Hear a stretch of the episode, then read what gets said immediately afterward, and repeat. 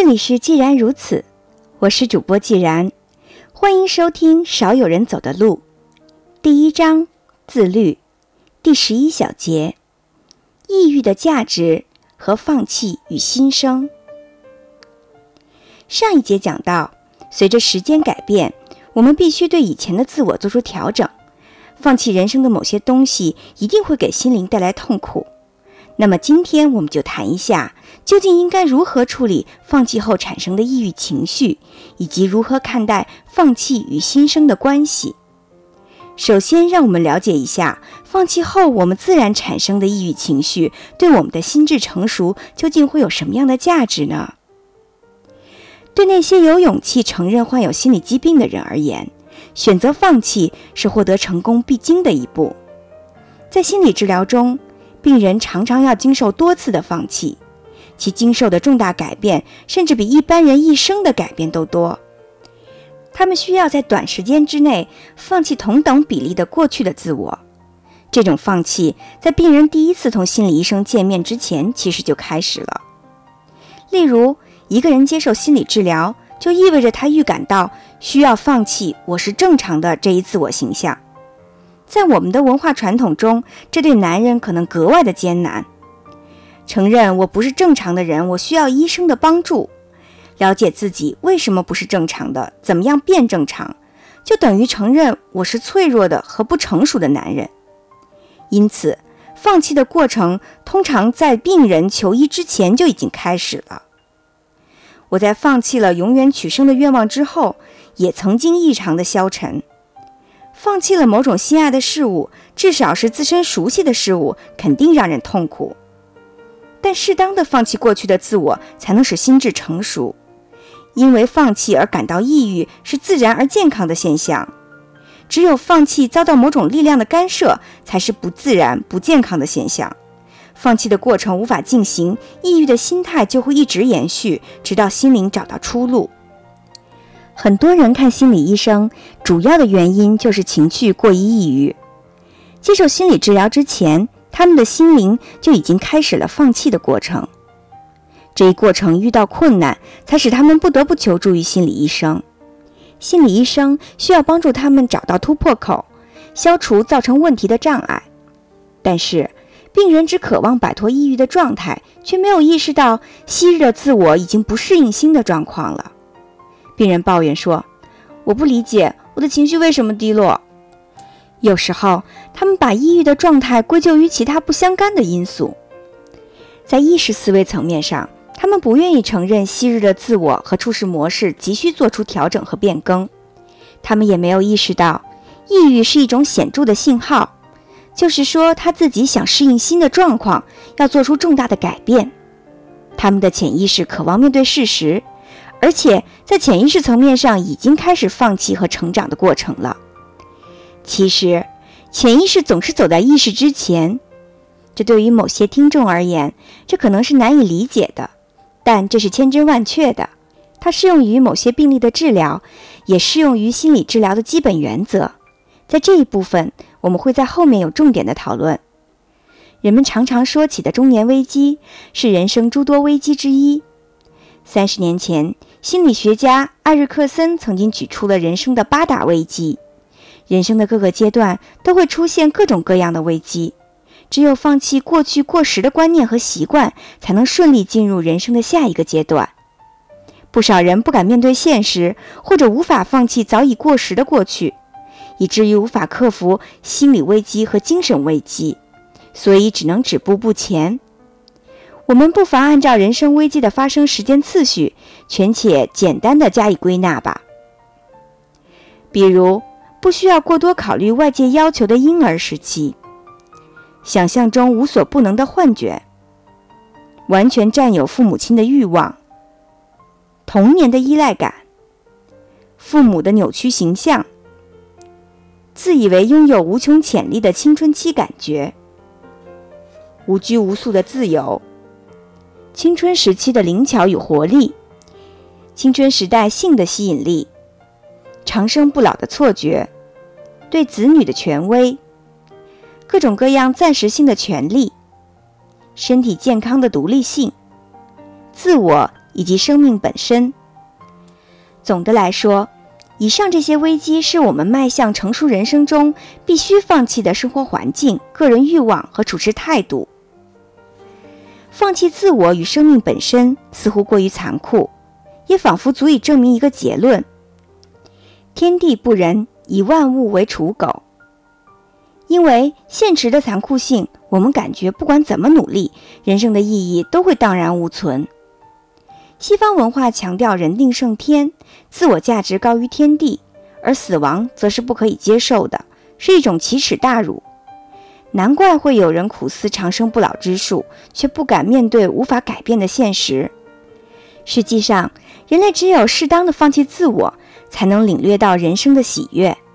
生命的意义恰在于死亡这一现实，这也是哲学和宗教的核心。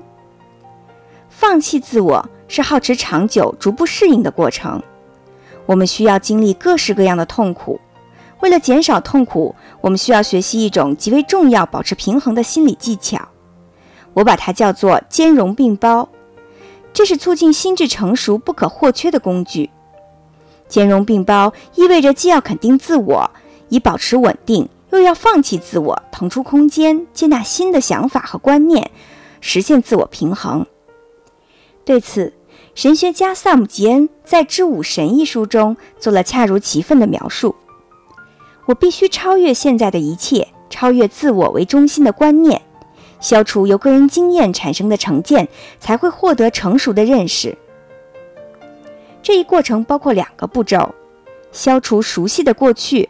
追求新鲜的未来，面对陌生的人事物，我需要让昔日的经验、当前的需求和未来的期待一并出席，共同会诊，对我的需求和现实状况进行评估，做出恰当的判断和决定。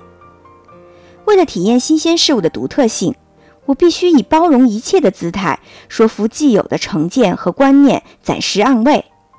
让陌生新奇的事物进入感官世界，在此过程中，我必须竭尽全力，尽可能地呈现出成熟的自我、诚实的状态、巨大的勇气。不然的话，人生的每一分每一秒都是将过去的经验一再重复。为了体验所有的人事物的独特新鲜之处，我必须要让他们进入我的灵魂，并在那里驻足扎根。我必须完全释放自我。甚至不惜把过去的自我完全打破。兼容并包的前提在于你获得的永远比放弃的多。自律就是一种自我完善的过程，其中必然会经历放弃的痛苦，其剧烈的程度甚至如同面对死亡。但是，如同死亡的本质一样，旧的事物消失，新的事物才会诞生。死亡的痛苦是诞生的痛苦。而诞生的痛苦，也就是死亡的痛苦。生与死，好比一枚硬币的两面。要建立更新的观念和理论，旧有的观念和理论就必须死去。既然生与死只是一枚硬币的两面，那我们也许可以思索东西方文化中关于人生轮回的观念，譬如人死了之后是否真的有来世？肉体死亡了，是否会引领我们进入新的轮回？这对于我们始终是一个不解之谜。但人生的本质其实就是生死相随的过程。两千多年前，古罗马哲学家塞内加说过：“人生不断的学习生存，人生也不断的学习死亡。”在他看来，人活得越长久，经历的生死也就越多。与此同时，也就会经历更多的欢乐和更大的痛苦。那么，我们是否有可能完全避免心灵的痛苦呢？或者说，我们是否能把心灵的痛苦降到最低呢？答案既是肯定的，也是否定的。说它是肯定的，是指完全接受痛苦，在某种意义上，痛苦就不再存在了。我们经由成长和自律，可以使心灵包容的能力增强，接近尽善尽美。那些在孩子眼里被视为天大的难题，到了我们手上就会迎刃而解。此时，痛苦就不再成为是痛苦了。更何况，心智成熟的人大多具有超常人的爱，爱能使他们感受到更多的快乐，更少的痛苦。从另外一个方面说，答案也是否定的。世界需要有能力的人，心智成熟者则是最好的人选。他们的内心拥有强大的力量，能做出各种的决定。在全知全能的状态下做决定，远比一知半解的状态下要经历更多的痛苦。譬如说，两位将军各要带一万名士兵出去作战，在一位将军眼里，一万名士兵不过是战略工具而已；而在另外一名将军看来，士兵不仅仅是作战工具，他们是一个一个的独立生命，是家庭的一份子。那么，面临生死关头时，哪一位将军更容易做出抉择呢？很明显，答案就是前者。但是，前面那位将军肯定不是一名心智成熟的人，因为他不必忍受心智成熟者所经历的痛苦。类似于上述的情况，也会发生在企业主、医生、教师、父母身上，人人都有可能碰到机会做出影响一生的抉择。但容易做出抉择的人，并不意味着是最好的决策者。最好的决策者愿意承受其决定带来的痛苦，却丝毫不影响他做决策的能力。一个人是否杰出和伟大，要视其承受痛苦的能力而定。而杰出和伟大本身，同样也会给人带来快乐和幸福。从表面上看，这是一种悖论，其实不然。虔诚的佛教徒常常忘记释迦牟尼历经劫难的痛苦，基督教徒也每每忽略耶稣济世的幸福。耶稣在十字架上舍身取义的痛苦和释迦牟尼在菩提树下涅槃的幸福本质上没有多少不同，同样是一枚硬币的两面。假使人生的目标就是逃避痛苦，你完全可以得过且过。不必寻找更高层次的精神和意识的进步，因为不经历痛苦和折磨，就无法实现灵魂的超越。要达到很高的精神境界，所承受的痛苦之烈，可能远远超过你的想象。那既然如此，为什么人人还都要追求自我精神的发展呢？你或许会这样问。坦白地说，提出这样的问题，可能是你对于幸福的本质所知甚少。或许在本书的字里行间，你可以找到答案；或许无论怎样努力，你最终与答案都无缘。关于平衡和放弃的本质，我还要补充一句：为了放弃，首先必须拥有某种事物，你不可能放弃从来没有的事物。这就类似获胜前就想放弃胜利，完全无从谈起。同样，首先确定自我，才能够放弃自我。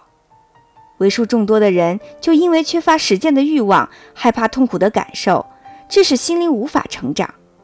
他们相信可以实现某种目标，却不愿意为此经受痛苦。有的人为了达到精神的更高境界，甚至不惜到沙漠隐居，或者放弃适合的职业去学习做木工。他们以为通过表面化的模仿就可以走捷径，达到超凡的精神境界。他们没有意识到，长期以来，他们停留在幼稚的精神成长阶段。只有从头做起，进行自律，才是唯一的捷径。如同他们需经历不可或缺的青春期、青年期和中年成长阶段。自律包含具有积极意义的四种人生原则，目标都是解决问题，而不是回避痛苦。综上所述，这四种原则包括。推迟满足感、承担责任、尊重事实和保持平衡，这四种原则相互影响，有时甚至需要使用其中的两到三种乃至全部原则。使用它们的力量和动力，这完全取决于一个人内心中蕴藏的爱。或许有人会问：生物学意义的反馈、冥思苦想、瑜伽术、心理分析。